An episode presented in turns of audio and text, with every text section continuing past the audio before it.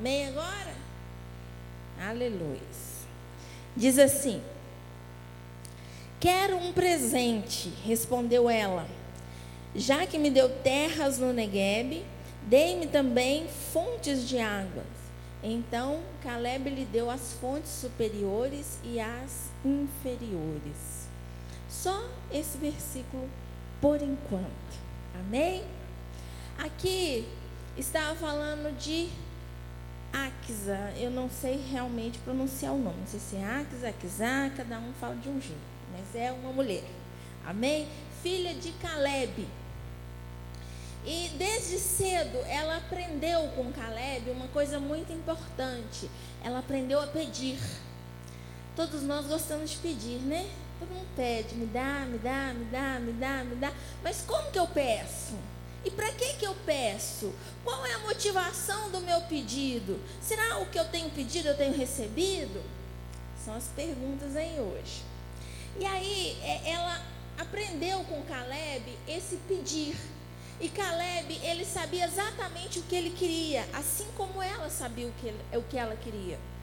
Volta comigo lá no versículo, no capítulo 14, no versículo 7, que diz assim: Eu tinha 40 anos quando Moisés, servo do Senhor, enviou-me de Gades Barneia para espionar a terra. Eu lhe dei um relatório digno de confiança. Mas os meus irmãos israelitas que foram comigo fizeram um povo desanimar-se de medo. Eu, porém, fui inteiramente fiel ao Senhor, o meu Deus.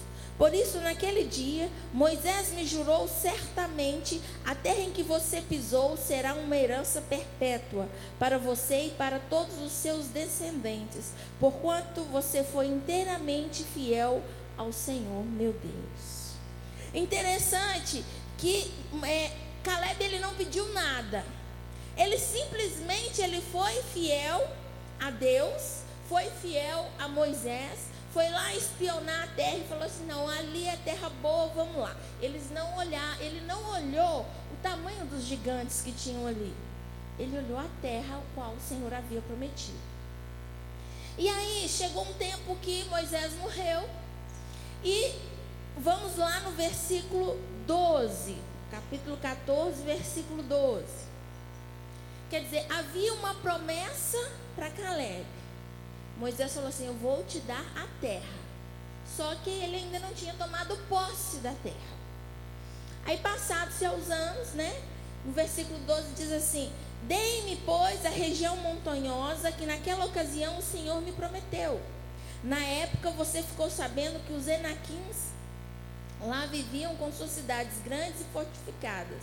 Mas se o Senhor estiver comigo, eu os expulsarei de lá, como ele prometeu.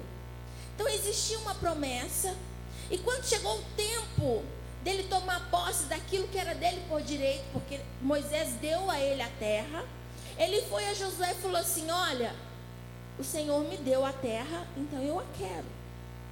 Aí talvez poderiam pensar assim, ele é louco, porque lá tinha um monte de gigante. Como que você vai conseguir entrar naquela terra? Você, esse homenzinho, com a meia dúzia de pão, como é que vocês vão entrar lá?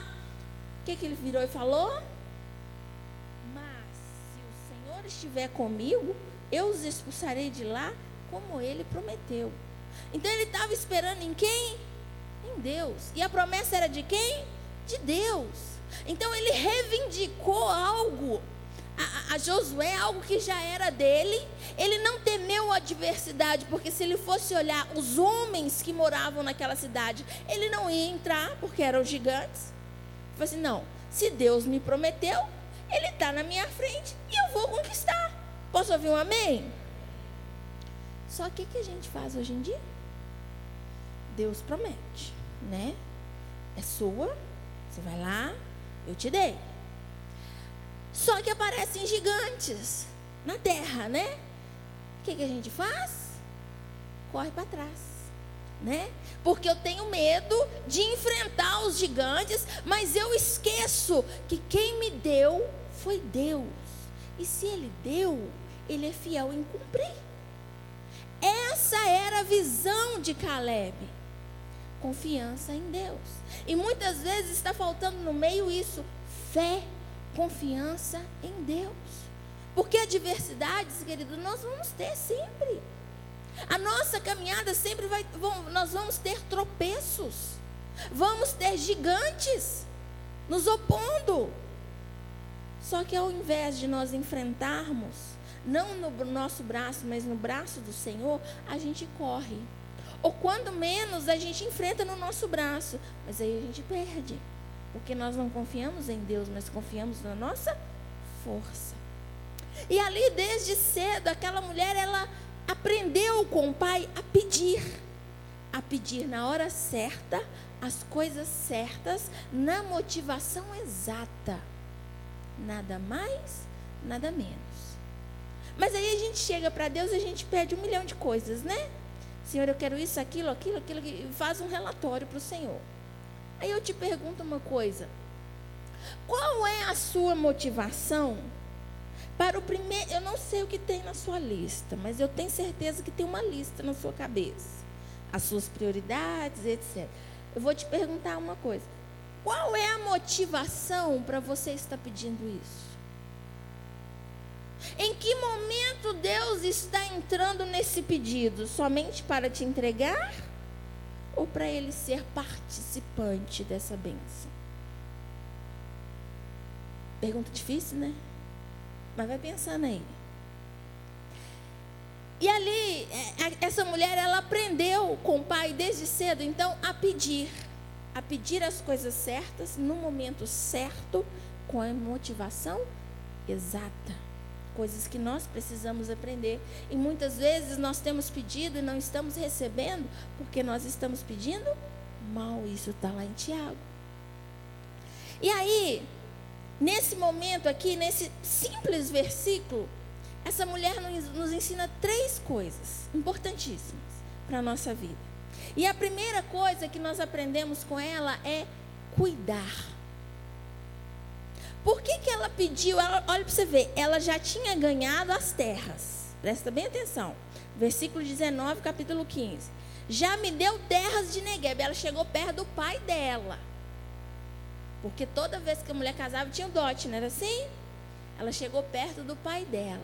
Agora, se você ler um versículo anterior, você vai ver que ela vai ficar assim: Vai lá, marido. Otiniel, se eu não me engano. Acho que é o marido dela, vai lá pedir meu pai. E ele ficou calado, você não vai não, então eu vou. Ele chegou perto assim, o pai, você já me deu as terras de Negev, mas eu quero também o lugar onde me tirar água. Porque naquela época o clima era muito quente, as terras eram áridas.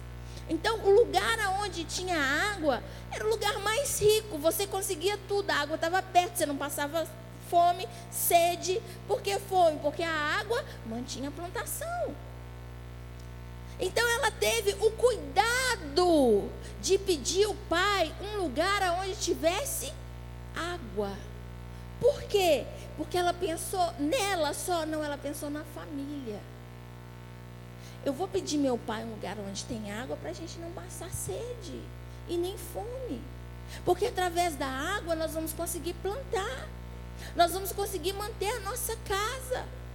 Então ali ela nos ensina o cuidado. Quando eu vou fazer um pedido, eu tenho que pensar em cuidar. Eu vou pedir a Deus algo, mas para cuidar de quem? Para quê? Com que motivação?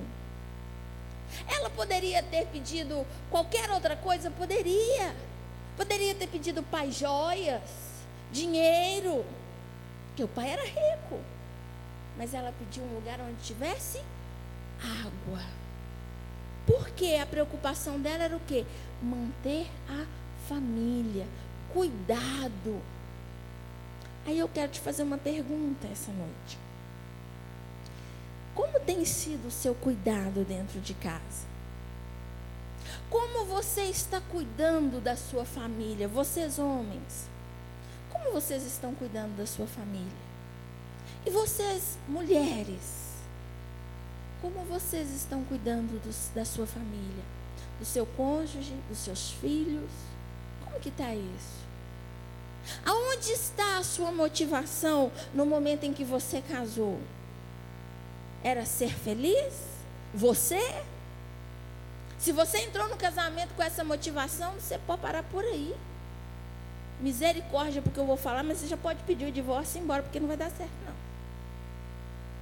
Nós casamos, querido, para fazer o outro feliz. E não para ser feliz. Porque se eu sou feliz, mas o meu cônjuge não é feliz, e se na Bíblia fala que nós somos uma só carne, a minha metade vai estar infeliz. Eu vou ser feliz? Não tem jeito. Então eu caso para fazer o outro feliz. Porque se o outro é feliz, consequentemente eu sou feliz. Pastora, mas e aonde fica os solteiros? Que você está falando só para casais? Então vamos lá falar dos solteiros?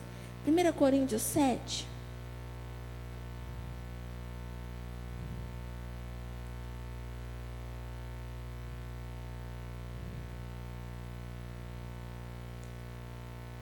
1 Coríntios 7, versículo 32, diz assim.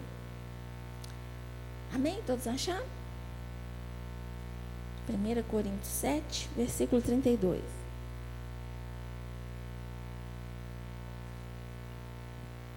Diz assim: Gostaria de vê-los livres. Isso é Paulo falando. Ele está falando sobre casamento. Gostaria de vê-los livres de preocupações o homem que não é casado preocupa-se com as coisas do Senhor, em como agradar ao. Então, se você é solteiro, como diz o outro, eu não tenho uma andorinha para cuidar, você vai cuidar das coisas do Senhor. Pastora, mas eu quero casar. Amém, querido, mas até que o Senhor providencie, você vai cuidar das coisas do Senhor. Porque você cuidando das coisas do Senhor, Ele vai te honrar e Ele vai trazer o melhor para a sua vida. Sabe qual é o nosso erro quando somos solteiros? Nós procuramos cuidar de todas as coisas, menos das coisas do Senhor. E aí, sabe o que, que a gente pega? Restos. Restos. Infelizmente, é o que tem acontecido por aí. Restos. A gente pega o pior emprego. A gente, depois de uma certa idade, você não casou. Quando você vai olhar no espelho, Está igual um maracujá de gaveta, porque farriou tudo, que tinha, que não podia, que, que não tinha direito, que tinha. Quer dizer, você envelhece, você já não tem mais vitalidade. Agora, se você tivesse cuidando das coisas do Senhor, você estava perfeito. E cuidando das coisas do Senhor e Deus preparando o seu melhor. Mas eu esqueço, né? Enquanto eu sou solteiro. Mas e o marido e a mulher, pastora? Você falou em cuidar? Então vamos falar mais um pouquinho de marido e mulher? Lá em Efésios, capítulo 5, 25, que diz assim: Eu falo que Paulo foi inteligentíssimo, né? Lógico que ele foi conduzido pelo Senhor e tinha que sair só coisa boa, né? Mas esse versículo aqui, ele é tremendo. Vamos começar lá no 22. Diz assim: Mulheres, sujeite-se cada um ao seu marido como ao Senhor, pois o marido é o cabeça da mulher, como também Cristo é o cabeça da igreja, que é o seu corpo do que ele é o Salvador. Assim como a igreja está sujeita a Cristo, também as mulheres estejam em tudo sujeitas ao seu marido. Maridos, ame cada um a sua mulher, assim como Cristo amou a igreja e entregou-se por ela para santificá-la, tentando-a purificado pelo lavar da água mediante a palavra. Olha que coisa tremenda quando a gente pega esses versículos aqui que Paulo fala sobre os deveres conjugais. Ele fala da submissão das mulheres. Aí muitas já gritam: opa! Né? Eu não vou ser submissa porque não sei o que. Ah, fala com você uma coisa. Fecha seu biquinho. Não fala nada não, porque você pegou a melhor parte. Sabe por quê? Deus não mandou você morrer para seu marido, não. Ele mandou você só fazer o quê? Ser submissa. Agora, quando você pega a parte do marido, do homem, que eu falo que é a mais pesada, e a gente fica reclamando de barriga cheia, porque Deus, Cristo fala assim: ame cada um a sua mulher, assim como Cristo amou a Cristo amou tanta igreja que ele fez o quê? Vou fazer uma pergunta, você não responde, porque se sua mulher escutar, pode ter briga, né? Você teria coragem de morrer pela sua esposa? Guarda aí para você. Né? Aí você pode estar pensando assim, ah, até que se fosse no início do casamento, eu até pensava em fazer um sacrifíciozinho, mas agora não. Nada a merecer, não. Né? Você pode pensando assim. Mas deixa eu te falar uma coisa, isso é um mandamento. Isso é um mandamento. Se realmente eu quero seguir a palavra de Deus, se realmente eu quero a bênção de Deus sobre o meu lar, eu tenho que amar a minha esposa como Cristo ama a igreja. Sacrifício. Quando eu falo sacrifício, não é morrer, não, tá, querido? Não vai achar que eu ter que morrer. Mas é sacrificar.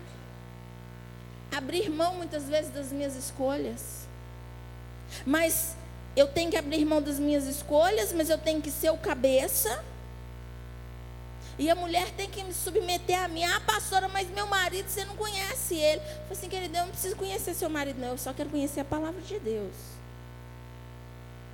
Mas ele não converte. Eu falei assim, no momento que você for submissa, sábia, colocar o joelho no chão e começar a pagar um preço para o seu esposo, ele vai mudar. Ah, pastora, mas tem anos que eu oro e não muda. Como é, qual é a motivação da sua oração? Qual está sendo a motivação do pedido que tem chegado a Deus? Porque a Axa, quando pediu a terra onde tinha águas, ela pensou em cuidar. Ela pensou no bom andamento da família. Agora eu quero que o meu marido se converta só para que eu tenha paz? Eu tenha paz? Agora você está pensando só na sua paz? Ou numa mudança familiar? Num exemplo de casamento? Não com hipocrisia, mas verdadeiramente? Não para mostrar para homens, mas para mostrar para o Senhor que a palavra está se cumprindo. Difícil, né? Mas é realidade. Como que está isso? Agora, não adianta eu querer viver algo, pregar algo em que eu não vivo. Eu preciso aprender essas coisas. Agora o marido vira para mim, mas a minha mulher não é submissa de jeito nenhum, pastora. Só se eu abrir a cabeça dela, ela não me escuta, ela não faz isso, ela não faz aquilo. Então tá, querido, você por acaso é o cabeça, é o sacerdote? Está exercendo o sacerdócio dentro da sua casa? Está amando a sua esposa como Cristo ama a igreja? Está se sacrificando por ela? Está pegando o boi pelo chifre? Precisa responder, não. Tá? Então, de que forma você quer que ela se submeta a você? Ela está errada que ela deveria submeter, se sendo ou não. Mas humanamente falando, ela não vai fazer isso.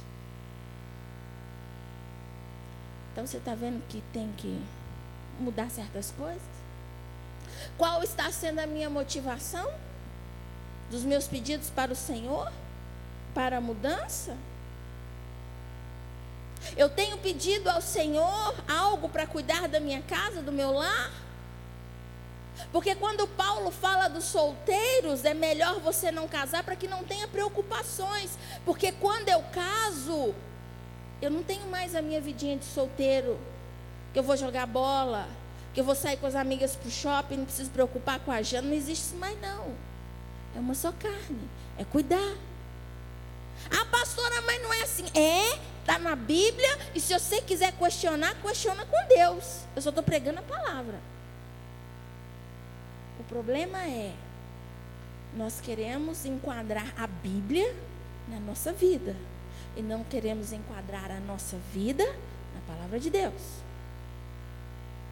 Nessa é verdade. Nós precisamos aprender a cuidar. Nós precisamos mudar as nossas motivações.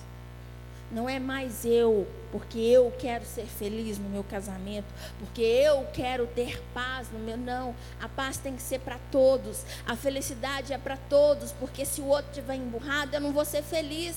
E se eu estiver feliz, eu estou me enganando, porque a pior coisa que tem é se chegar em casa e o outro está com o bico lá no portão. Fala que não é verdade. Você está aí você vai está rindo de quê?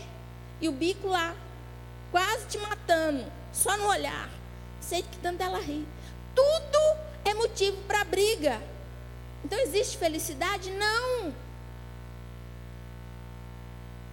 A sua oração está chegando com qual motivação ao coração do Senhor? O que, que nós estamos pedindo verdadeiramente? Será que nós estamos buscando cuidar da nossa casa? O bem-estar do meu cônjuge? Por querido, se amor é, o amor é sacrificial, primeiro eu tenho que olhar como é que ele está. Porque nós somos uma só carne. É uma só carne. Eu não posso perder a minha identidade, mas eu também não posso esquecer da felicidade do outro. Eu não posso esquecer como eu sou, porque eu sou dessa forma, colérico, fleumático, seja lá o que for. Mas eu preciso trazer equilíbrio para que eu tenha, para que eu possa compreender aquele que está do meu lado. Porque senão vai ter uma briga de facão dentro de casa. Nós precisamos aprender isso. A igreja precisa aprender isso, e isso é maravilhoso quando a gente pega um versículo da Bíblia e o Senhor nos fala tanta coisa ali. Aprender a cuidar precisamos aprender a cuidar. Os solteiros, a cuidar das coisas do Senhor.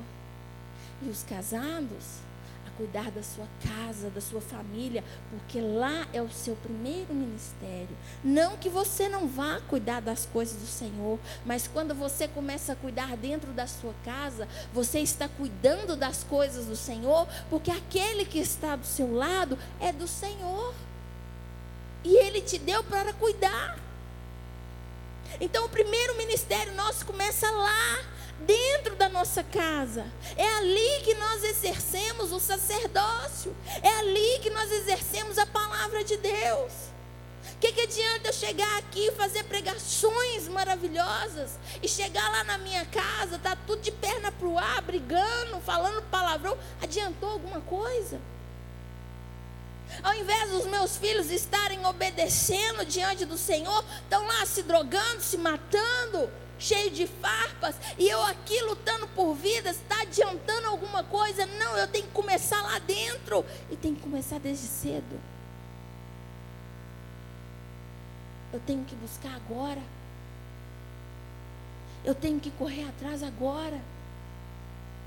Você que é solteiro, Comece a buscar as coisas do Senhor. Ah, mas tem tanta. Não, comece primeiro a cuidar das coisas do Senhor, porque quando você casar, você vai saber o que, que é cuidar. Porque quando você é solteiro, você cuida de outras pessoas. Você não tem outras preocupações em fazer jantas, em trocar fralda e fazer isso e aquilo. Né? Aleluia. Mas você cuidando das coisas do Senhor, cuidando de vidas, amando, exercendo a palavra. Quando você casar, você vai levar isso para dentro da sua casa. Aprender a cuidar do que está próximo de você. Quando você é solteiro, você liga com tudo quanto é tipo de gente, né?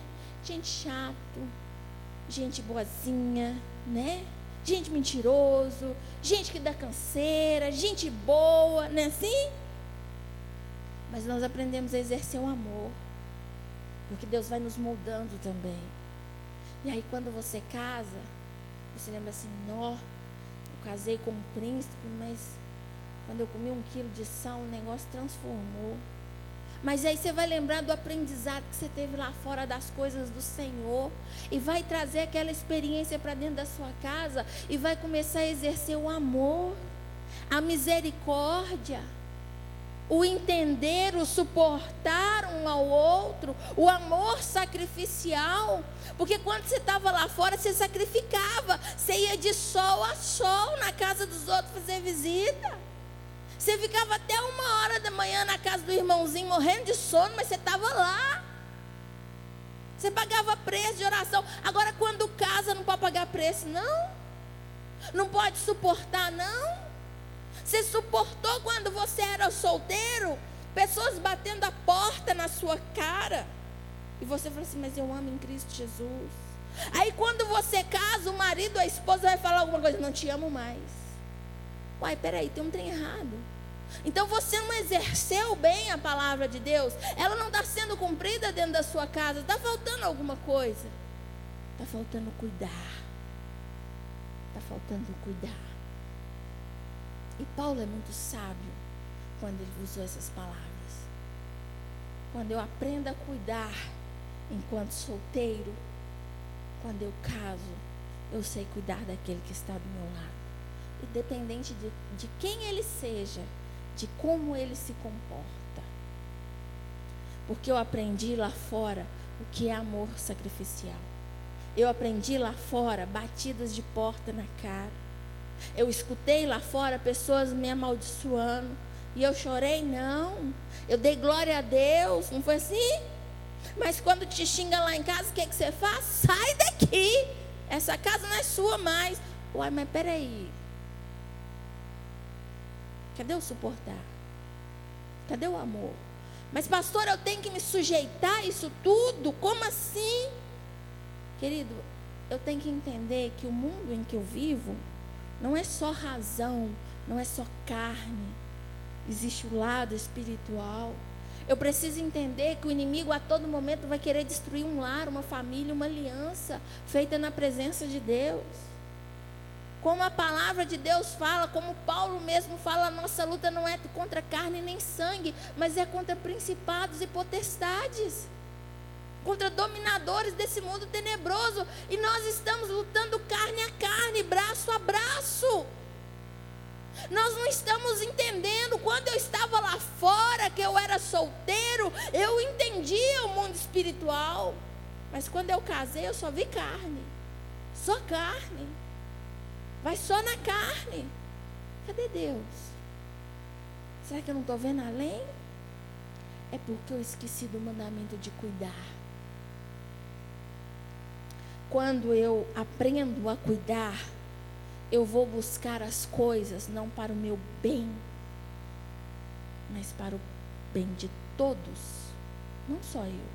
Não existe egoísmo, mas existe altruísmo algo que nós precisamos levar para dentro dos nossos lares. Cuidar. Cuidar dos nossos filhos, cuidar do nosso cônjuge. Ter paciência, comunhão, suportar. Casal não suporta mais um ao outro. Um olha para o outro, solta faísca. Pais e filhos, misericórdia. O que está acontecendo? Está acontecendo que não está, está faltando palavra de Deus, prática. Triste isso. E a segunda coisa que nós aprendemos com a Axa é que ela sempre buscava melhoria. Para que que ela queria água? Só para beber? Não. Porque a água, além de matar a sede, e ela poderia plantar várias coisas e eu crescer, ia multiplicar, ia dar frutos que, que você tem buscado de melhoria para sua casa? Lá em Mateus 25 diz assim. Não precisa abrir não que eu vou ler para vocês. A parábola dos dez talentos. E também será como um homem que ao sair de viagem chamou seus servos e confiou-lhes os seus bens. A um deu cinco talentos, a outro dois e a outro um cada um de acordo com a sua capacidade. Em seguida partiu em viagem. O que havia recebido cinco talentos, saiu ime imediatamente, aplicou-os e ganhou mais cinco. Também o que tinha dois talentos ganhou mais dois. Mas o que tinha recebido um talento saiu, cavou um buraco no chão e escondeu o dinheiro do seu senhor. Depois de muito tempo, o senhor daqueles servos voltou e acertou a conta com eles. O que tinha recebido cinco talentos trou trouxe os outros cinco e disse: O Senhor me confiou cinco talentos. Veja o que eu ganhei, mais cinco. O Senhor respondeu: Muito bem, servo bom e fiel. Você foi fiel no pouco e eu porei sobre o muito. Venha e participe da alegria do seu Senhor. Veio também o que tinha recebido dois talentos e disse: O Senhor me confiou dois talentos. Veja, eu ganhei mais dois. O Senhor respondeu: Muito bem, servo bom e fiel. Você foi fiel no pouco e eu porei sobre o muito. Venha e participe da alegria do seu Senhor. Por fim, veio quem tinha recebido um talento e disse: Eu sabia que o Senhor é um homem severo, que colhe onde não plantou e junta onde não semeou. Por isso tive medo, saí e escondi o seu talento no chão. Veja aqui o que lhe pertence. O Senhor respondeu: Servo mau e negligente. Você sabia que eu colho onde não plantei e junto onde não semeei? Então você devia ter confiado o meu dinheiro aos banqueiros, para que quando eu voltasse, o recebesse de volta com juros. Tire um talento dele e entregue-lhe no que tem dez. Pois a quem tem, mais será dado, e terá em grande quantidade, mas a quem não tem, até o que tem lhe será tirado. Olha só que interessante. Foi dado a um homem cinco, a outro dois e a outro um. Eles procuraram melhorar aquilo que foi entregue nas mãos deles, a multiplicar. Mas aquele que recebeu um por medo, por insegurança, por um monte de coisa, enterrou. Ele tinha tudo para multiplicar, mas por medo, insegurança, ou talvez até descaso, enterrou. E o Senhor tem colocado pessoas do nosso lado, famílias, o que nós temos feito para multiplicar, para melhorar o que está em casa? Será que eu estou sendo é, relapso como esse servo mau? E estou deixando as coisas correr do jeito que está e não estou fazendo nada para melhorar? Por insegurança, por preguiça, porque já estou cansado, já não quero mais? Só que vai chegar um dia, querido, que o Senhor vai vir até nós e vai perguntar: O que você fez com o que eu te entreguei? O primeiro talento que o Senhor nos entrega é a nossa família. E quando o Senhor fala em multiplicar os talentos, é ensinar a palavra, é praticar a palavra, é trazer o bem para dentro da minha casa é procurar melhorar o relacionamento cada dia mais, a comunicação cada dia mais, é me preocupar se o outro está bem todos os dias. Como tem sido isso? Porque vai chegar um dia que o Senhor vai perguntar: o que você fez com o que eu te dei? Se é um casamento que não frutificou, eu tenho dó de você. Porque o seu primeiro ministério começa dentro de casa. E o Senhor vai cobrar o que você fez com aquele que está do seu lado. O Senhor tem mandado cuidar. Melhorar. Se está ruim, vamos tentar melhorar. Se não está ruim a comunicação, vamos tentar melhorar a comunicação. Se está difícil a convivência, se a comida não está boa, vamos melhorar a comida, vamos pôr mais sal nesse negócio, ou tirar ele, quem sabe está salgado demais. Mas precisamos melhorar, procurar cada dia mais melhorar. Muitos falam assim: ah, casamento é bom nos primeiros anos, nossa, depois fica ruim, fica péssimo. Não, querido, nós precisamos buscar o melhor. Quando eu casei, eu falo que o início do meu casamento foi treva. Eu não era convertida. Só Jesus, tadinho do meu marido. Deus ama ele demais. ele teve paciência. E hoje eu tenho 20 anos de casado. São os melhores anos da minha vida, está sendo agora. E não no início. Sabe por quê? Nós procuramos melhorar. Eu estava sendo ruim, Aí eu fui aprendendo a palavra, eu fui me convertendo todos os dias e fui tentando melhorar. Não para mim, mas por ele, para Deus. Porque se eu procurar melhorar para ele ou por ele, eu vou me decepcionar. Eu tenho que procurar melhorar para Deus. Porque quando eu faço as coisas para Deus, eu não canso do homem. Porque eu não estou fazendo para o homem, eu estou fazendo para Deus.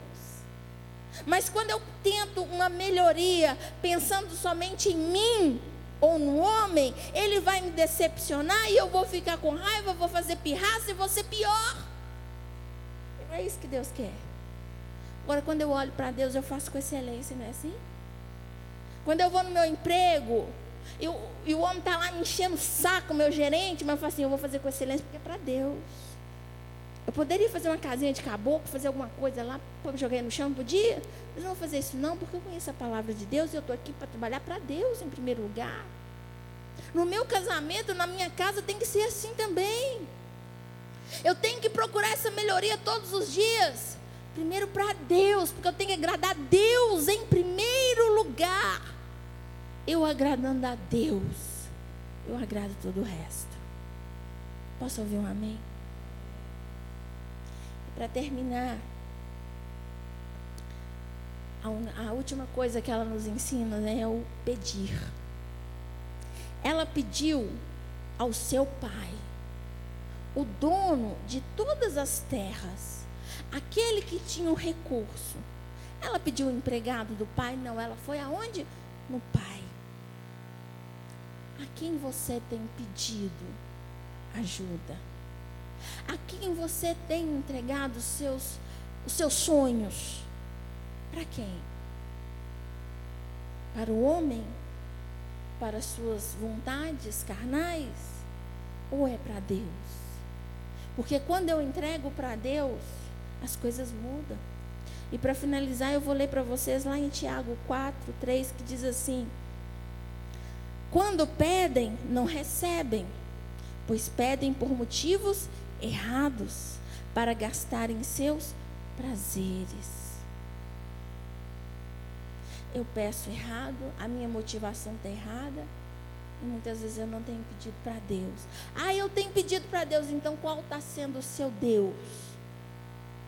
E qual é a motivação desse pedido que você está fazendo?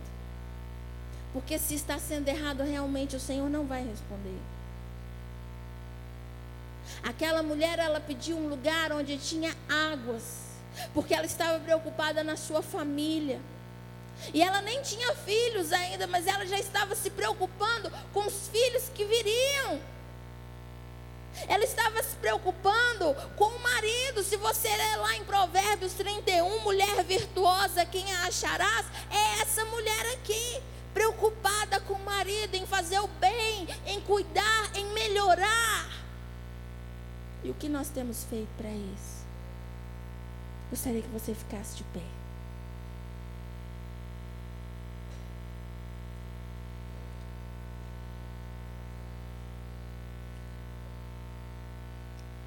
Eu sei que tem hora a palavra é meio pesada, leva a gente a um confronto. Mas eu posso dar um glória a Deus, porque se Deus nos confronta, é porque Ele nos ama e Ele quer o melhor. Se Deus nos leva ao confronto e dói quando eu escuto certas coisas, eu posso dar um glória a Deus bem alto, porque Deus quer o conserto. O Senhor não quer lares destruídos. O Senhor quer alianças reatadas. Foi dia 8 de março, o dia das mulheres, mas é só um dia que devemos comemorar? Não todos os dias. Todos os dias devemos comemorar o dia das mulheres, o dia dos homens, dia dos filhos. Mas será por que, que pegaram somente um dia? Não por causa de marketing mesmo, né? Venda, comércio. Mas se você começar a analisar como os filósofos, né? Começar a filosofar em cima disso, será que é só um dia que ela é importante para mim? Não, todos os dias. É todos os dias. Por que nós comemoramos Natal, o nascimento de Cristo? Eu tenho que comemorar o nascimento de Cristo só um dia? Não, eu tenho que comemorar todos os dias que Santa Ceia só uma vez no mês? Não, a Santa Ceia tem que ser todos os dias. Não necessariamente, simbolicamente, dentro da igreja, vai ser todos os dias na minha casa. Quando eu falo em Santa Ceia, falo em reconciliação, em tomar o pão, em beber o vinho. em se arrepender. Isso tem que ser todos os dias. Eu preciso participar todos os dias. Não é só um dia, não, é todos os dias. Esse ano 366, né? Que é ano bissexto. Mas é todos os dias. Todos os dias eu tenho que olhar para minha esposa e falar assim: Eu te amo, você é linda, você é maravilhosa, você é o presente que Deus me deu. E todos os dias eu tenho que olhar para o meu esposo e falar: Você é lindo, você é maravilhoso, você é o presente que Deus me deu. E os filhos, olhar para os pais e falar: Agradecer a Deus, Senhor, obrigado pelos meus pais. E os pais, agradecer pelos filhos, porque são herança. Então é só um dia, não é todos os dias. Quando eu pego um dia só e foco só num dia, parece que os outros não têm importância. Parece que perdeu o sentido. É só aquele dia. É só um dia que é comemorado o dia das mães. É só um dia o dia dos pais. Não, pai é todo dia, mãe é todo dia, mulher é todo dia. É todo dia. Mas para que haja essa verdadeira essência de ser todos os dias, eu preciso aprender a cuidar. Eu preciso buscar melhorar. E eu preciso aprender a pedir. A pedir a pessoa certa, Deus. Com motivações certas. Não algo para mim, só eu, egoísmo. Não. Algo para todos. Se eu sou casado, não é só eu. Eu tenho meu outro lado. Eu não falo, não gosto de falar metade. É o meu outro 100%. Eu falo que não é 100%, é 200%. Porque se eu entrar só com 50%, eu vou querer cobrar do meu cônjuge 50% que ele não tem condição de me dar. E quem tem condição de me dar é só Deus. É só Deus. Muitos falam assim, é minha cara metade. Não, não é sua cara metade, não. É o seu inteiro. Porque se ele for só a metade, ele vai te cobrar algo que você não vai poder dar. Só Deus pode dar. E aí que vem as separações, vem desgastes, alianças quebradas. Porque nós estamos buscando no outro algo que eu não tenho, mas que só Deus pode suprir em mim. Então hoje eu queria fazer algo diferente. Você que está aí com a sua esposa, com o seu namorado, dá as mãos aí, se abraça. Você que está solteiro, abraça a Deus. Ele é o seu noivo. Abraça. Porque o que Deus quer essa noite é reatar as alianças e nos ensinar três coisas. Três coisas: cuidar, melhorar e pedir que a partir de hoje nós venhamos olhar uns para os outros com um olhar altruísta e não egoísta. E não pensando só nas minhas vontades, mas na vontade do próximo, da minha família. Porque você não está sozinho, você tem uma família. Quando a gente casa, o solteiro acabou. A sua vida individualista, só você, Acabou. Se você não quer isso, para que, que casou? Paulo falou ali, para que, que você casou então? Para ter essas preocupações que ficar solteiro. Mas se você casou, você tem que cuidar. Você tem que buscar melhorar. E você tem que pedir.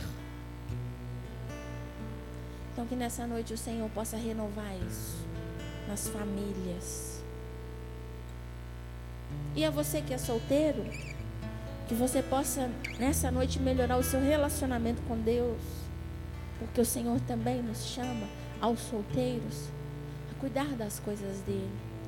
Como eu tenho cuidado e como eu tenho buscado melhorar as coisas do Senhor. E como eu tenho pedido a Deus. Será que eu tenho pedido marido só para me ser feliz? ou eu tenho pedido marido ou uma esposa para que juntos possamos cumprir um propósito de Deus. Essa faz toda a diferença. Amém? Coloque a mão aí no seu coração, se abrace as famílias, os cônjuges. Que nesse momento você possa trazer à memória aqueles momentos bons. Talvez você está vivendo um momento difícil dentro de sua casa, dentro do seu casamento. Problemas familiares, filhos. Talvez problemas em questões de, de materiais mesmo. Não sei. Está uma crise lá dentro. E você não sabe por onde começar, o que, que vai acontecer. Mas traga essa memória agora. Traga à memória os bons tempos. Eles não acabaram. Eles têm que continuar.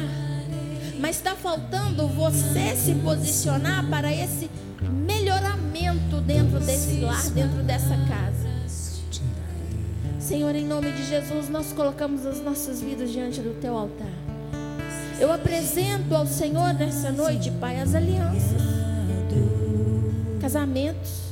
Coloco diante do altar essa noite. Peça ao Senhor, a Deus, que o Senhor venha quebrar agora todos os grilhões, todo o peso que está sobre essa família.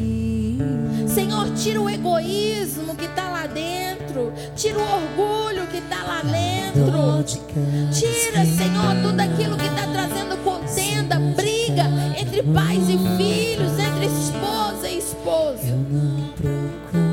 Noite, Pai, isso venha cair por terra em nome de Jesus. Senhor, e com a autoridade que o Senhor me deu nessa noite, eu ministro paz, eu ministro alegria, eu ministro, Pai, a realização de sonhos. Eu ministro, Senhor,